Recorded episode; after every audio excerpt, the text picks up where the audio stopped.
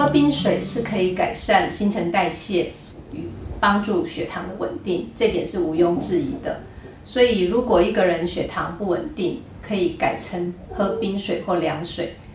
事实上对他的血糖稳定是绝对有帮助。至于减肥的效应就没有一定的，因为喝冰水虽然可以增加新陈代谢，可是同时它也会增加肠胃蠕动，让你食欲可能会增加。这种时候，你有可能因为吃更多而造成你的减肥并不顺利。所以，如果你希望减肥能够更有效率的话，你除了喝冰水，更重要的你还要加上运动，这两个加在一起才能够让减肥更可靠。